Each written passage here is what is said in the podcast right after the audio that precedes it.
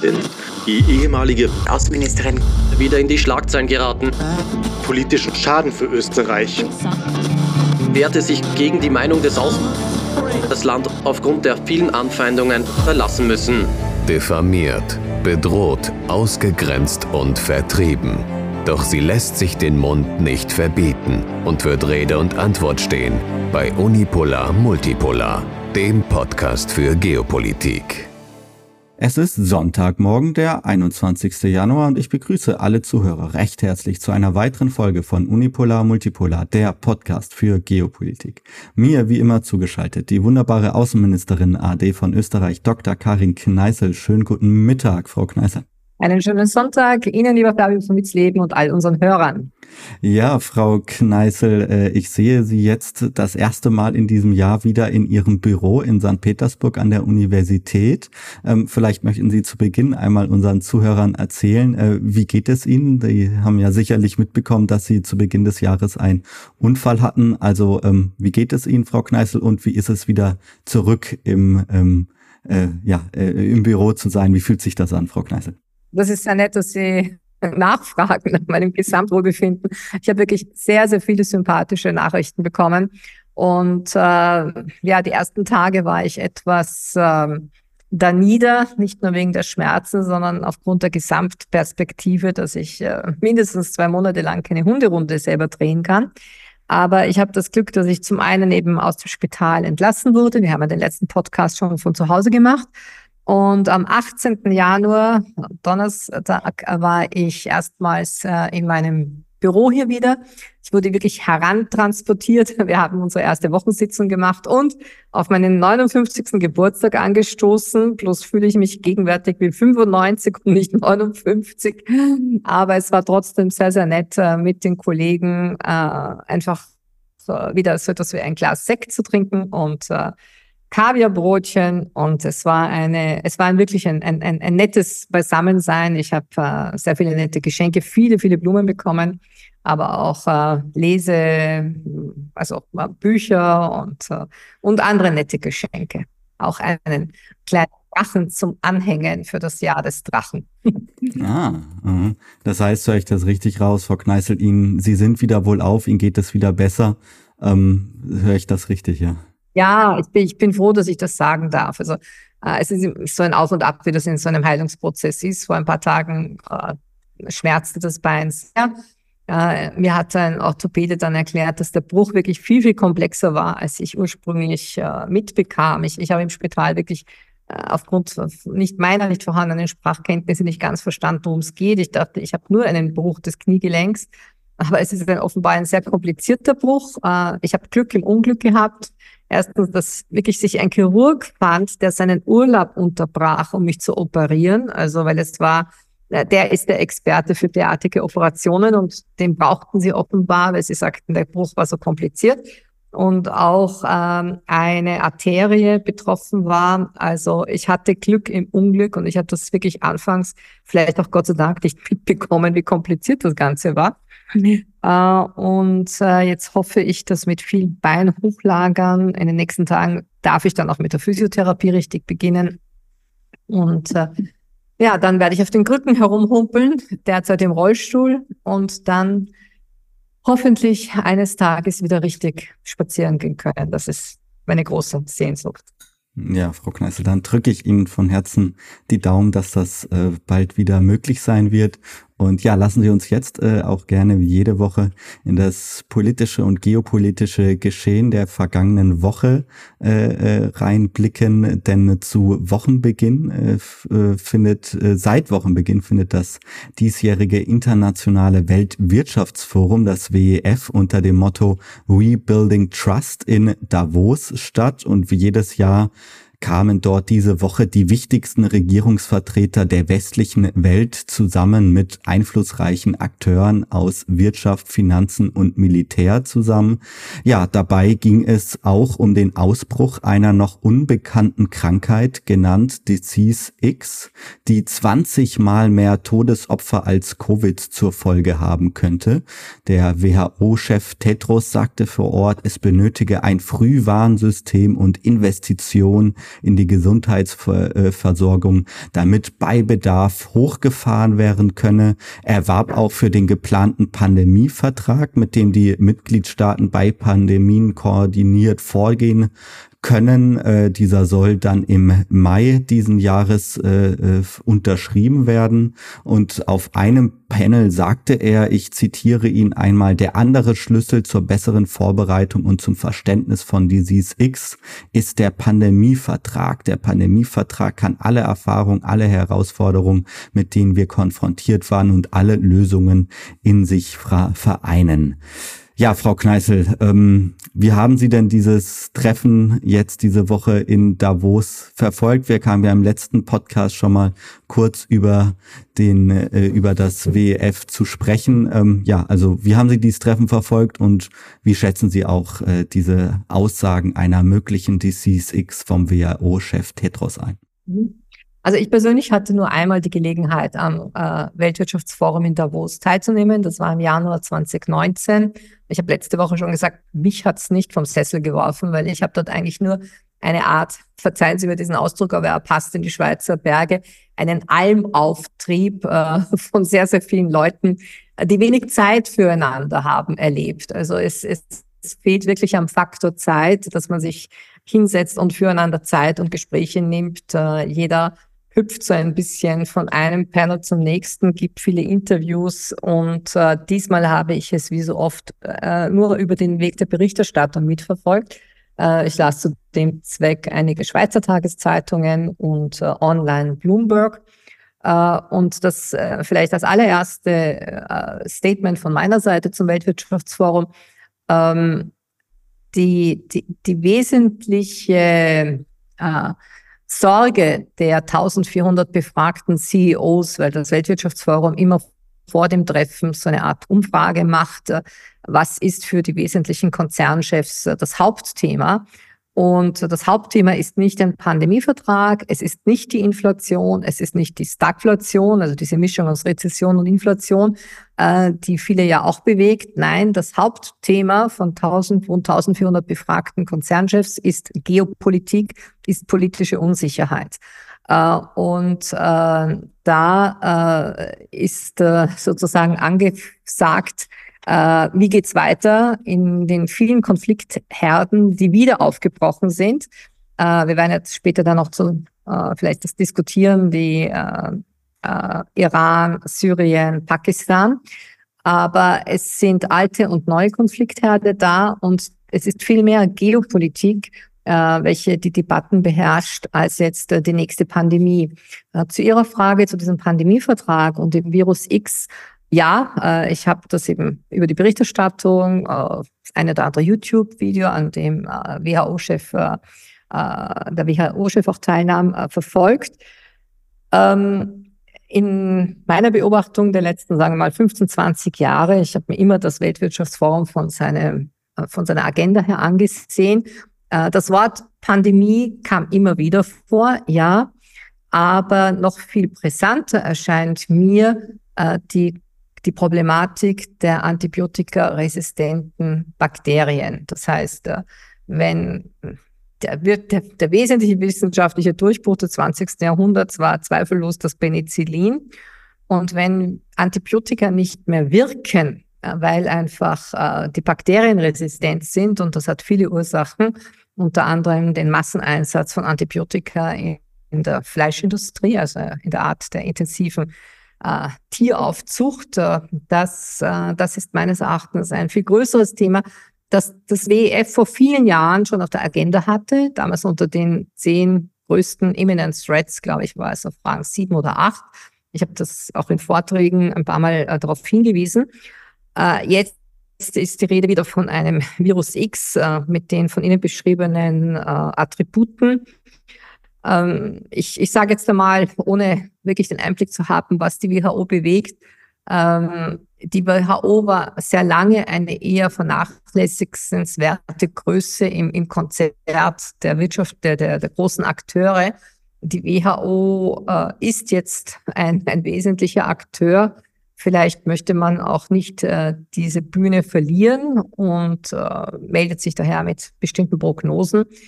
Aber äh, andererseits haben wir natürlich auch die Erfahrung vieler Gesellschaften äh, mit äh, WHO-Aussagen und mit Prognosen, die dann nicht so eintrafen mit einer noch nicht vorhandenen Aufarbeitung äh, der äh, Covid-Maßnahmen, egal ob jetzt in Deutschland oder Australien oder sonst wo, wo sie auch besonders äh, fragwürdig waren. Sch schwer zu sagen, aber äh, das Weltwirtschaftsforum 2024, soweit meine Wahrnehmung und damit auch für unseren Podcast vom Thema her, es geht um Geopolitik. Mhm, mhm. Und darüber möchten wir jetzt auch sprechen, äh, Frau Kneißel. Und da komme ich äh, noch mit äh, einem weiteren ja, Gast äh, zu sprechen, nämlich Zelensky. Volodymyr Zelensky, der ukrainische Präsident, äh, war auch vor Ort beim WEF und hat äh, dieses Mal äh, äh, auch vor Ort gesprochen und nicht wie letztes Jahr, wo er noch per Videoschalte zugeschaltet war. Und äh, er hat sich dort bei seiner Rede äh, vor den Regierungsvertretern und Wirtschaftsvertretern über die unzureichende Militärhilfe und die äh, Ineffektivität der, der äh, Sanktionspolitik gegen äh, Russland beschwert. Er sagte, hätte der Westen entschlossener gehandelt, gäbe es heute weniger Probleme mit Russland. Äh, er nannte bei seiner Rede den russischen äh, Präsidenten Putin ein Raubtier und ähm, ja, es kam auch zu äh, vor Ort diplomatischen nennen wir sie mal, Spannungen zwischen China und der Ukraine.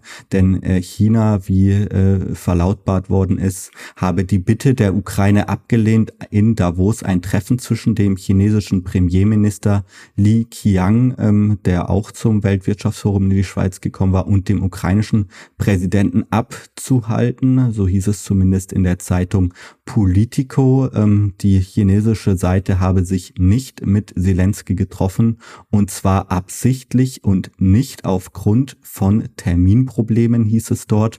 Ähm, ja, Frau Kneißel, äh, haben Sie die Rede von Zelensky verfolgt? Äh, und falls nicht, äh, äh wie haben Sie diese diplomatischen Spannungen zwischen äh, China und äh, Zelensky vor Ort. Ähm, ja, wie, wie schätzen Sie das ein, Frau Kneise? Das gab eine gewisse Erwartungshaltung, vielleicht war sie auch mehr inszeniert als real, äh, dass diese, ich glaube, mittlerweile 78 Partner für die Friedensformel Ukraine, die Zelensky eben vorantreibt, ohne Einbindung der Russischen Föderation, also die waren noch bei keinem dieser Treffen eingeladen. Äh, da sollte am Rande von Davos auch so ein Treffen stattfinden. Und äh, da wollte man, soweit ich verstanden habe, auch China dabei haben, weil es gibt ja auch mittlerweile einen äh, Sondergesandten der chinesischen Regierung für die Ukraine-Frage. Ähm, dazu kam es dann nicht. Äh, vielleicht hat Zelensky dann, um äh, äh das Ganze sozusagen einzufangen in der PR-Schlacht, er hat dann verlautbaren lassen, naja, äh, ich wollte mich ja gar nicht mit dem chinesischen Ministerpräsidenten treffen, weil es war ja nicht Präsident Xi da, sondern nur der chinesische Ministerpräsident. Ich bin Präsident der Ukraine und für mich ist der Ministerpräsident äh, Chinas niederrangig, also kein Gegenüber. Äh, es ist schwer, das zu bewerten und ich würde sagen, es ist eigentlich auch eine, eine Kindergarten-Sandkastenhackerei. Es ist kindisch, was hier Zelensky von sich gibt. Äh, ich glaube, das äh, ist, bedarf keiner weiteren Kommentierung und die Chinesen werden sich auch ihren Reim darauf gemacht haben. Ähm, denn von einem so wichtigen Land wie der Volksrepublik China empfängt man auch als Präsident den Außenminister oder den Ministerpräsidenten oder wie auch immer. Jedenfalls hält es so äh, das russische Protokoll. Also auch ein Präsident Putin äh, trifft einen chinesischen Ministerpräsidenten, wenn dieser zu Gast äh, in Moskau ist äh, wie das zuletzt mehrfach der Fall war. Also das ist ein protokollarisches Kinderhickhack, äh, was äh, die ukrainische Seite hier von sich gegeben hat. Uh, und uh, offenbar, so die Financial Times in einem Bericht, das Einzige, was man zu der Frage Ukraine und Davos uh, vielleicht in Händen hat, ist ein Abschlussfoto.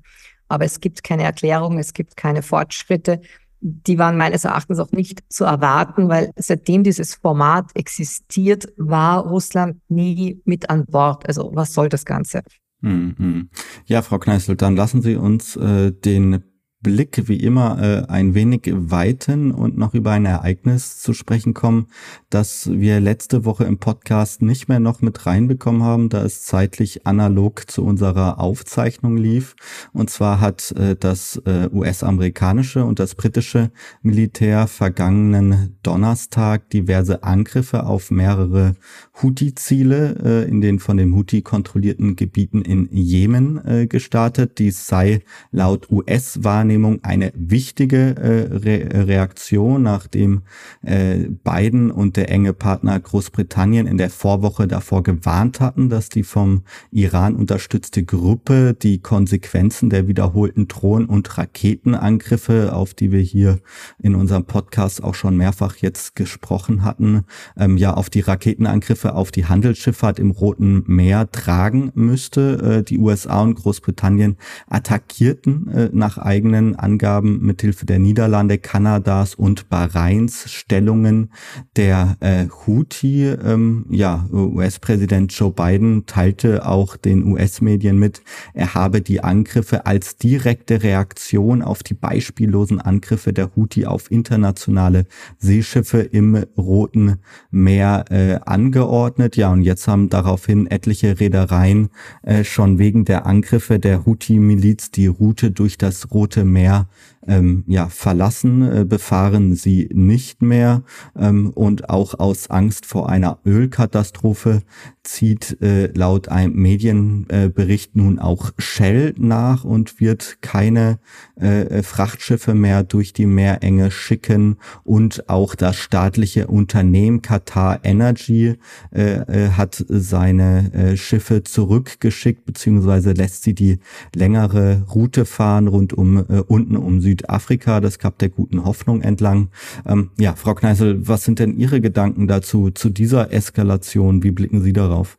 Äh, vielleicht ganz kurz zur Erinnerung für unsere Hörer und für, uns beide auch. Ähm, im, äh, die, äh, die neue Gewaltspirale im Gazastreifen begann offiziell am 7. Oktober mit äh, dem Angriff der Hamas auf äh, Israelis.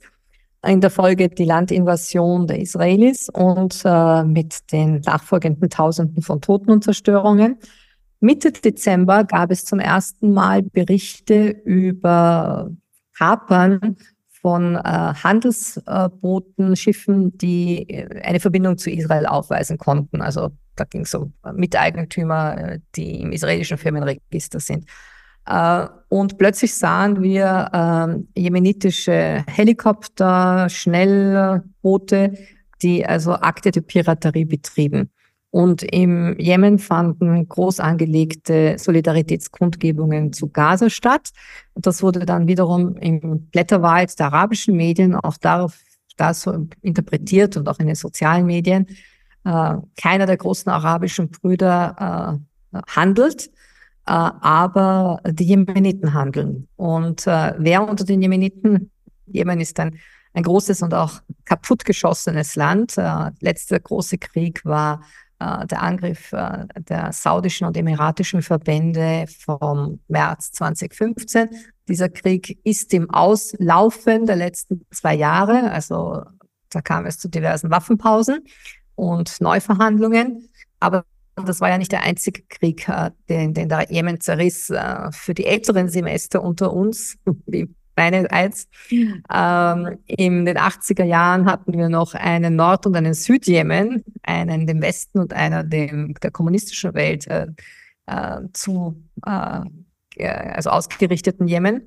Die Wiedervereinigung des Jemens zu Beginn der 90er Jahre äh, wurde gern und oft äh, mit der deutschen Wiedervereinigung äh, politologisch sozusagen aufgearbeitet.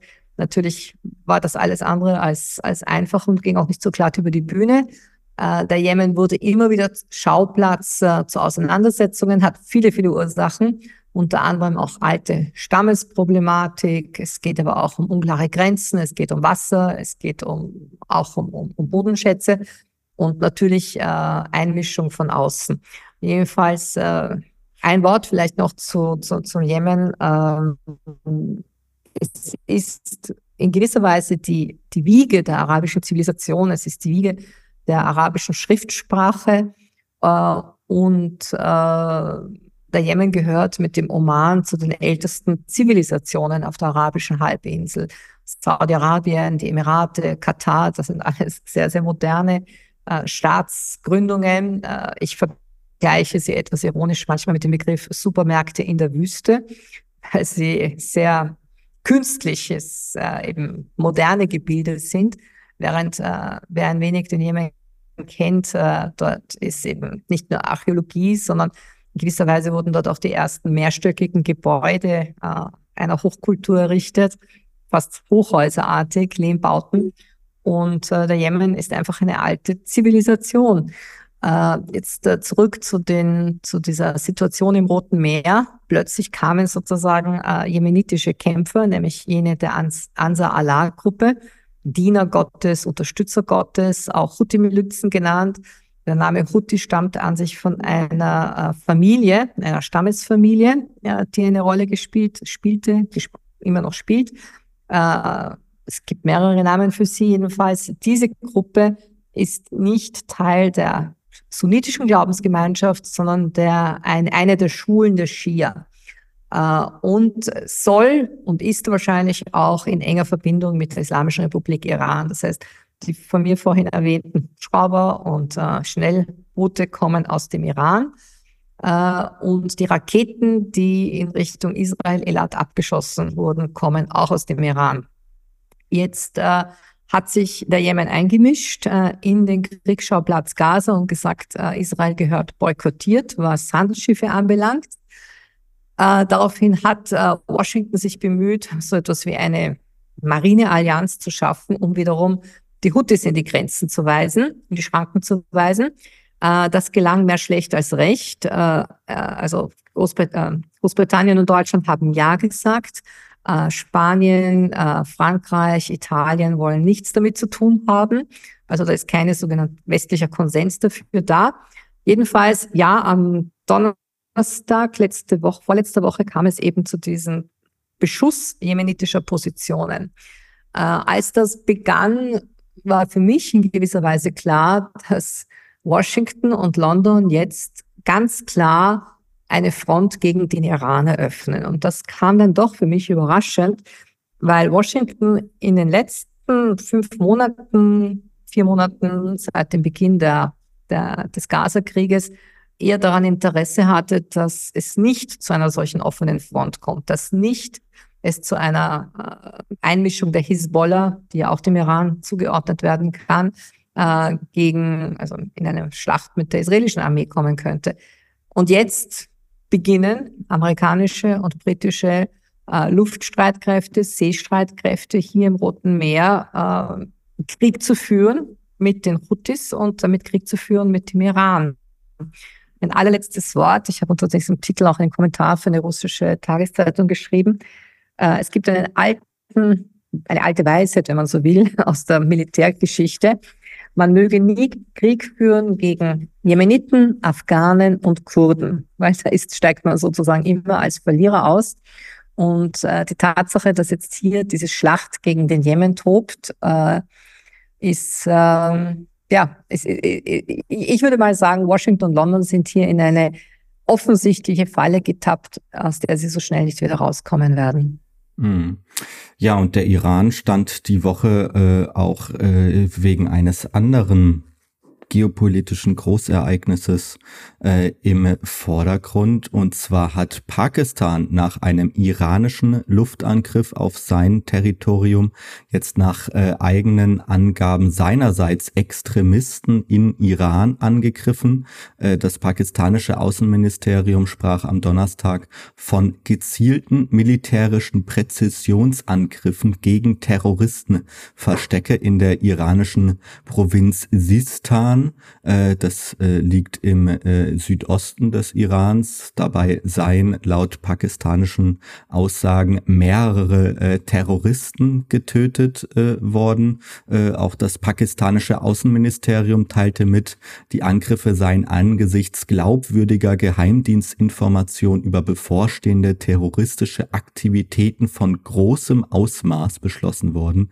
Pakistan respektiert die Souveränität und territoriale Integrität Integrität der Islamischen Republik Iran vollkommen kommen, fügte das äh, Ministerium hinzu. Ähm, ja, Frau Kneißl, eine weitere Eskalation in dieser Region und das äh, äh eigentlich von Ländern, die beiden, die beide mit mit China verbunden sind. Ähm, ja, wie, wie sehen Sie denn diese weitere Eskalation zwischen Pakistan und Iran? Wie wie sind da äh, Ihre Gedanken dazu? Ja, also es äh es scheint sich zu verkomplizieren und das zwischen militärischen Akteuren, die über gewaltige Waffenarsenale verfügen, weil äh, zu unserer aller Erinnerung, Pakistan ist äh, gemeinsam mit Indien auch zu einer Atommacht aufgestiegen. Alle waren etwas überrascht, als 1998 die ersten Atomtests in Pakistan liefen. Das ist dem alten äh, Wettrüsten zwischen Indien und Pakistan zu verdanken.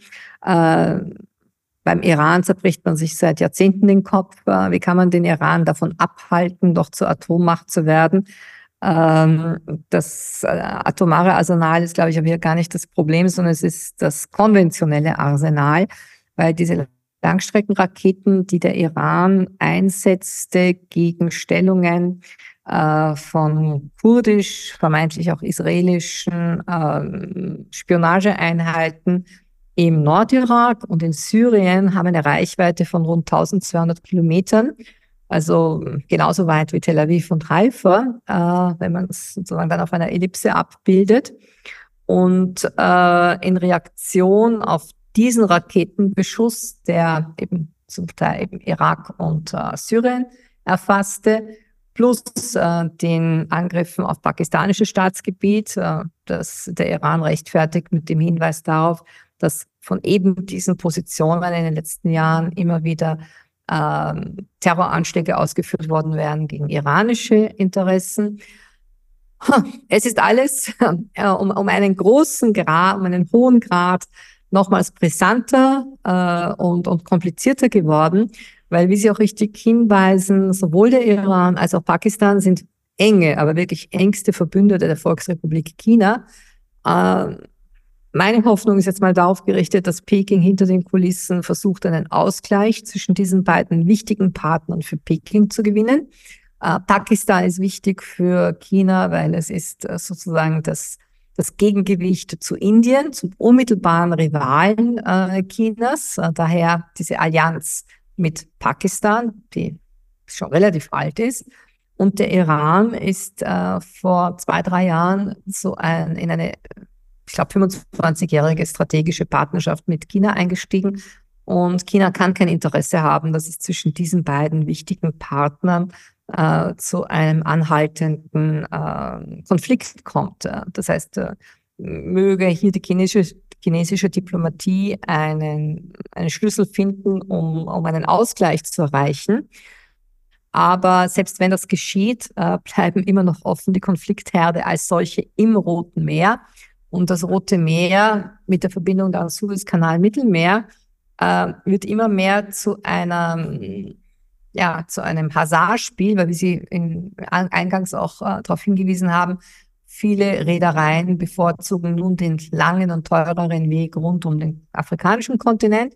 Der Suezkanal wurde im 19. Jahrhundert gebaut, um eben äh, äh, Meilen zu sparen und Kosten zu sparen. Äh, jetzt sind die Gebühren im Suezkanal gestiegen und hinzu kommt auch noch die interessante Entwicklung, eine gewisse, ein gewisser Treppenwitz der Geschichte, dass nämlich große Versicherungsfirmen äh, beginnen sich zu weigern, US-amerikanische, britische und israelische Frachtschiffe zu versichern äh, im Roten Meer äh, mit dem Hinweis, Hinweis, na, das wird jetzt mittlerweile alles zu brisant, weil die Houthis haben gesagt, nach diesen Angriffen erklären wir jedes britische und amerikanische Ziel zu einem legitimen Ziel. Kurioserweise, es ist ja fast eine Geschichte, äh, wir erinnern uns, im Herbst 2022 sagten große Versicherungsunternehmen, wir versichern keine Schiffe mehr, die russisches Erdöl transportieren und wollten damit sozusagen den russischen Exportweg trockenlegen. Äh, den Russen gelang es dann, eine, eine, sogenannte Schattenflotte auf die Beine zu stellen und sie fanden trotzdem noch Räder, äh, Ölhändler, äh, die bereit waren, russisches Öl äh, nach Indien, China und so weiter zu bringen.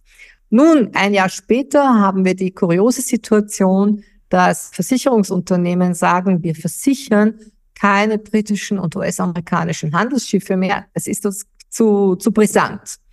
Äh, und ohne Versicherung geht's nicht. Ja. Sie können kein Frachtschiff losschicken, äh, ohne dass hier ein Versicherungspolize abgeschlossen ist, äh, äh, vor allem wenn es um, um so brisante Ladegüter wie Öl geht, aber auch um anderes weil äh, im Falle einer Havarie muss das irgendjemand wegputzen und, und, und löschen.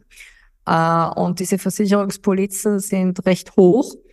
Äh, das heißt, die Unternehmen äh, verlieren Geschäft oder sind bereit, dieses Geschäft einzubüßen, weil sie der Überzeugung sind, äh, US-amerikanische und britische Frachtschiffe sind mittlerweile zu gefährlich für eine Versicherung innerhalb des Roten Meeres. Und das alles hat natürlich Auswirkungen auf die Versorgungswege. Ich habe nur ganz kurz versucht äh, zu erörtern, was in den deutschen Medien dazu geschrieben wird. Und dann bekommt, liest man so Aussagen von deutschen Politikern, äh, wie, naja, das bringt äh, die IKEA-Versorgung sozusagen äh, in Verzug. Also es geht um sehr viel mehr als die IKEA-Lieferungen für den deutschen Kunden. Es geht hier um ähm, um die Frage äh, wichtiger Rohstoffe, die vielleicht nicht mehr geliefert werden können. Es geht auch um eine Frage der Inflation. Wenn diese Versicherungspolizen ansteigen, wenn die Frachtkosten ansteigen, dann ist das alles natürlich auch wiederum ein Inflationstreiber. Mhm. Ja, das heißt, da unten steht gerade einiges äh, auf dem Spiel. Äh, wir werden das auch hier in unserem Podcast jetzt weiterhin verfolgen, wie sich die Situation dort weiterentwickelt. Ähm, ja, und Frau Kneißl, ich möchte jetzt mit Ihnen noch über ein Ereignis zu sprechen kommen, über das wir diese Woche in den deutschen und westlichen Medien kaum etwas beziehungsweise gar nichts äh, gehört haben. Denn ähm, ja, der chilenisch-US-amerikanische Blogger und Journalist Gonzalo Lira ist in einem ukrainischen äh, Gefängnis äh, gestorben. Das äh, veröffentlichte jetzt äh, äh das US-Außenministerium. Äh, Gonzalo Lira, der jetzt zum Zeitpunkt seines Todes äh, erst 55 Jahre alt war, lebte in Rachkov und bloggte unter dem Namen Coach Red Pill. Er hatte auch sehr starke einflussreiche Twitter- und YouTube-Kanäle. Ähm, und ja, er wurde jetzt äh, das letzte Mal im Mai äh, letzten Jahres 23 vom ukrainischen Sicherheitsdienst SBU verhaftet und beschuldigt, die ukrainische Führung und das Militär zu diskreditieren. Äh, sein Vater Gonzalo Lira Junior, äh, Senior, Entschuldigung, äh, schrieb in einer äh, Mitteilung, ich zitiere sie einmal, ich kann nicht akzeptieren, wenn mein Sohn gestorben ist. Er wurde acht Monate und elf Tage lang gefoltert, erpresst und in Isolationshaft gehalten. Und die US-Botschaft hat nichts getan, um meinem Sohn zu helfen. Die Verantwortung für diese Tragödie trägt der Diktator Zelensky mit dem Einverständnis eines senilen amerikanischen Präsidenten Joe beiden. Ja, Frau Kneißl, was sagen Sie denn zum Tod des US-Journalisten und was sagen Sie auch dazu, dass man hier äh, in den westlichen deutschen Medien ähm, wirklich gar nichts dazu findet? Es ist wieder mal das alte Thema der Scheinheiligkeit, äh, beide Augen zudrücken vor Realitäten. Gonzalo Liro lebt, pardon, Gonzalo Lira lebte meiner Erinnerung nach bereits seit dem Jahr 2008 in der Ost, also im östlichen Teil der Ukraine. Äh, und er äh, schrieb zu einem sehr frühen Zeitpunkt über die äh, dramatische Verschlechterung der Verhältnisse, über die Lage der russischsprachigen Volksgruppe, die ja dort die Mehrheit stellt, Verbot der russischen Sprache und vieles andere, was ja in den letzten Jahrzehnten erfolgte, was der Westen an sich nicht mal so richtig zur Kenntnis nahm. Und der strafrechtliche Vorwurf, der ihm gemacht wurde, äh, war, er würde sozusagen äh, auf Desinformation machen. Das äh, trifft ja auch Sie und mich. Wir beide fallen ja auch unter diesen Straftatbestand der Desinformation. Damit ist man heute sehr rasch bei der Hand. Äh, und ähm, dass er, äh, er war einer äh, Ukrainerin auch verheiratet und äh, ja, lebte an sich in, in, in, in der Ukraine und berichtete von dort, hatte immer wieder Verhöre, aber er ist bei seiner Arbeit geblieben. Der Vorwurf des Vaters ist nachzuvollziehen, weil es ist an sich die Aufgabe äh, eines Konsulats, sich um Staatsbürger zu kümmern, die in Notlage geraten sind, egal ob verschuldet oder unverschuldet, egal ob sie jetzt äh, mit Drogen erwischt werden oder ihnen der Vorwurf gemacht wird, sie wären politisch aktiv. Ein Konsulat hat sich um seine Staatsbürger zu kümmern. Äh, ich weiß aus meiner persönlichen Erfahrung und ich weiß auch aus meiner Erfahrung als Ministerin, ich habe mich um Konsulatsfälle sehr intensiv immer gekümmert. Ich bin mit einem, äh, weil, ich, weil ich das sehr ernst genommen habe, unsere Aufgabe als konsularischen Schutz. Ich weiß aber, dass bedauerlicherweise auch äh, in vielen europäischen konsularischen Diensten Teil des Außenministeriums äh, diese Aufgabe nicht entsprechend ernst gemacht wird, äh, wahrgenommen wird. Also der Schutz der jeweiligen Staatsbürger äh, in dem Moment, in dem sie in irgendeiner Weise mit einem, äh, mit dem Gesetz eines Staates, in dem sie sich aufhalten, in Konflikt geraten sind, äh, dieser Schutz wird nicht immer in dem Umfang sozusagen wahrgenommen, nicht immer so ernsthaft. Also es ist, es ist, es ist viel eine Frage der Praxis, es ist viel eine Frage des Engagements auch von der politischen Spitze her. Äh, ich habe das, wie gesagt, immer sehr ernst genommen, aber äh, ich, ich, ich habe auch, also als mir, mir ist persönlich einmal, ich habe es in meinem Buch beschrieben, mein Nahosten, das im Jahr 2014 erschien, ich kam in eine solche Zwangslage im Jahr 1988 als ich damals äh, in Syrien mich aufhielt. Und ich erfuhr damals als österreichische Staatsbürgerin, dass mir überhaupt kein Schutz seitens der österreichischen Botschaft zustand, äh, obwohl ich mit dieser Botschaft in Kontakt war. Äh, ich habe das in meinem Buch damals auch eben äh, niedergeschrieben. Und genau aus diesem Grund habe ich mich auch als Ministerin für äh, konsularischen Schutz sehr eingesetzt. Äh, aber wie gesagt, äh, es ist eine Frage der, der jeweiligen Praxis, des Rückgrats, politischen Haltung. Und ja, äh, das US-Konsulat in Kiew hat nichts unternommen, um äh, dem Staatsbürger Lira äh, medizinische Versorgung zukommen zu lassen, Rechtsbeistand und trägt daher auch eine gewisse Mitschuld an seinem Tode. Hm, hm. Ja, Frau Kneißl, und wir möchten in Anbetracht der Demonstration diese Woche in Deutschland der Landwirte ähm, auch mal ausnahmsweise über Innenpolitik zu sprechen kommen. Denn äh, ja, diese Proteste haben schon fast mittlerweile ein historisches Ausmaß genommen. Äh, auch jetzt, äh, zwei Wochen nach Beginn dieser Proteste, hören sie einfach nicht auf. Es werden weiterhin zahlreiche große Städte hier in Deutschland ähm, belagert von den Traktoren der, der wütenden Landwirte. Im Kern ging es eigentlich ursprünglich mal um eine äh, Subvention von Agrardiesel, die äh, im Zuge des Karlsruher Urteils nicht mehr gewährleistet werden sollte von diesem Jahr an. Darüber wird jetzt gerade noch verhandelt. Äh, die Politik zeigt sich aber bisher zu keinen großen Kompromissen bereit und besteht weiterhin darauf, die Subvention von Agrardiesel einzustellen.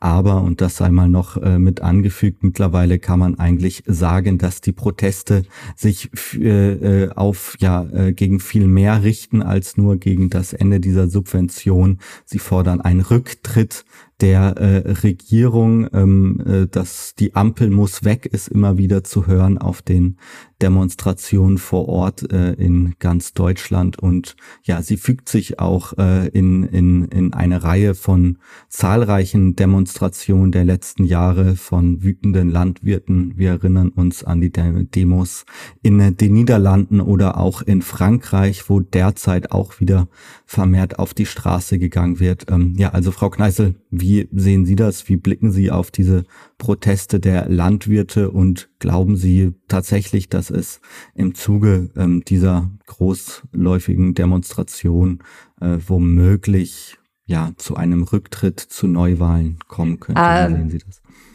Wenn man es ganz knallhart politisch, äh, arithmetisch sehen will, ist meine Antwort nein, weil die Landwirte stellen rund fünf Prozent äh, der Bevölkerung und damit eine sehr vernachlässigenswerte Wählergruppe. Äh, äh, in Frankreich ist das ein bisschen anders. Da, äh, nicht, dass sie mehr stellen würden, aber die Landwirte Frankreichs sind sehr rasch auf den Barrikaden und werden an sich auch von fast allen politischen Parteien sehr ernst genommen. Also da ist ein, ein anderer Bezug der traditionellen Großparteien, nicht nur der Konservativen, auch der Sozialdemokraten zu den Landwirten gegeben. Äh, in Deutschland braucht es immer relativ lange, bis äh, demonstriert wird. Aber wenn dann demonstriert wird, äh, dann kommt es natürlich zu den bekannten Slogans wir haben die Schnauze voll, mit uns nicht weiter. Und äh, dann wird's heftiger. Ja? Also es ist dann nicht mehr so folkloristisch, wenn ich das sagen darf, wie in Frankreich. Ich habe Streiks in Frankreich miterlebt, auch Bauernstreiks. Die haben manchmal etwas Folklorehaftes an sich, aber in Deutschland ist das alles ein bisschen härter. Äh, und es haben sich ja interessanterweise diesen äh, Bauerndemonstrationen auch ähm, die Mitarbeiter der Eisenbahnen angeschlossen. Ähm, und es, es spiegelt die, die miese Stimmung in Deutschland grundsätzlich wieder. Und ich habe nur auf Videos gesehen, die Rede zum Beispiel von Finanzminister Lindner, wo also ganz, ganz klar niedergebuht wurde und wo man auch die Hilflosigkeit dieser Berufspolitiker sieht, mit einer Berufsgruppe wie der Landwirte überhaupt eine gemeinsame Sprache zu finden. Ja, also man hat den Eindruck, die, die können sich vielleicht mit anderen äh, Berufsgruppen besser an einen Tisch sitzen, aber die Landwirte, das übersteigt ihre Fähigkeit. Und ähm, daher ist das alles doch jetzt ein, ein, würde ich sagen, mal auf einer neuen Ebene gelandet.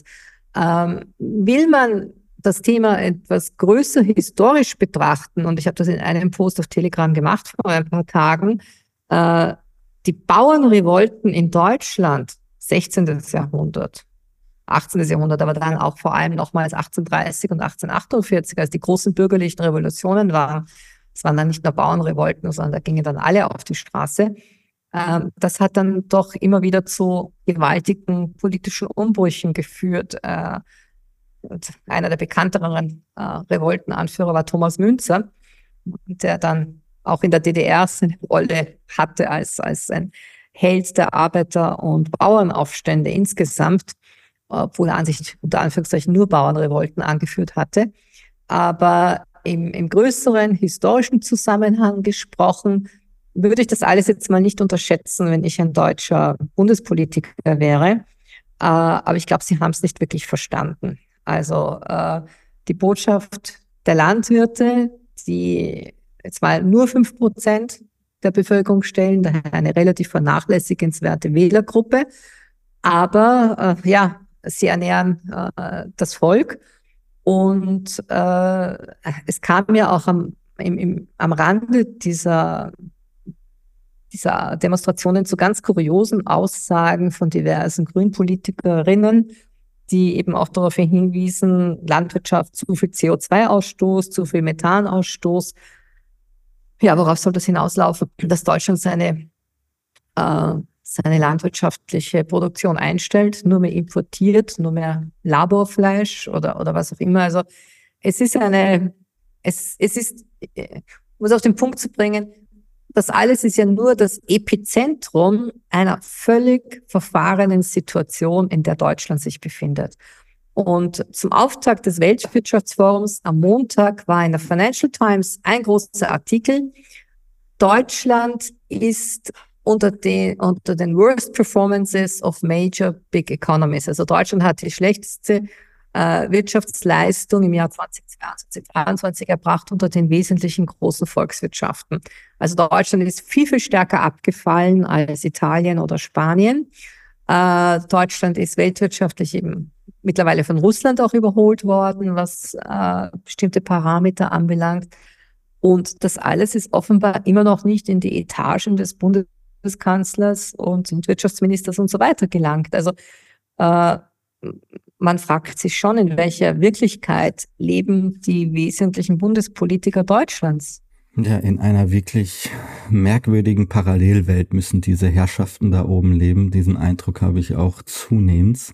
Ähm, ja, Frau Kneißel, ähm, ich bedanke mich vielmals mit diesen abschließenden Worten von Ihnen für den heutigen wieder mal sehr spannenden Podcast mit Ihnen. Ich wünsche Ihnen jetzt äh, noch ja einen schönen abschließenden Tag in äh, St. Petersburg in Russland. Ist ja schon etwas später. Sie sind seit der Zeitumstellung und schon äh, zwei Stunden voraus. Ähm, das heißt, bei Ihnen ist jetzt schon ähm, früher Nachmittag. Ähm, machen Sie sich noch einen schönen Tag und bis nächste Woche, Frau Kneißl.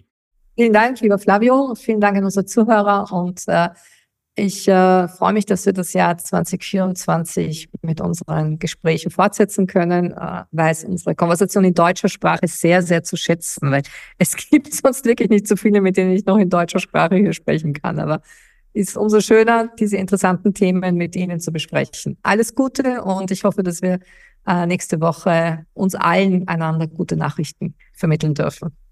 Ja, und auch von meiner Seite äh, äh, vielen Dank auch an alle Zuhörer, die heute wieder mit dabei waren. Ich wünsche euch jetzt noch einen schönen Sonntag. Genießt das ähm, äh, schöne Winterwetter da draußen und bis zur nächsten Folge von Unipolar Multipolar, der Podcast für Geopolitik. Ciao. Unipolar Multipolar, der Podcast für Geopolitik.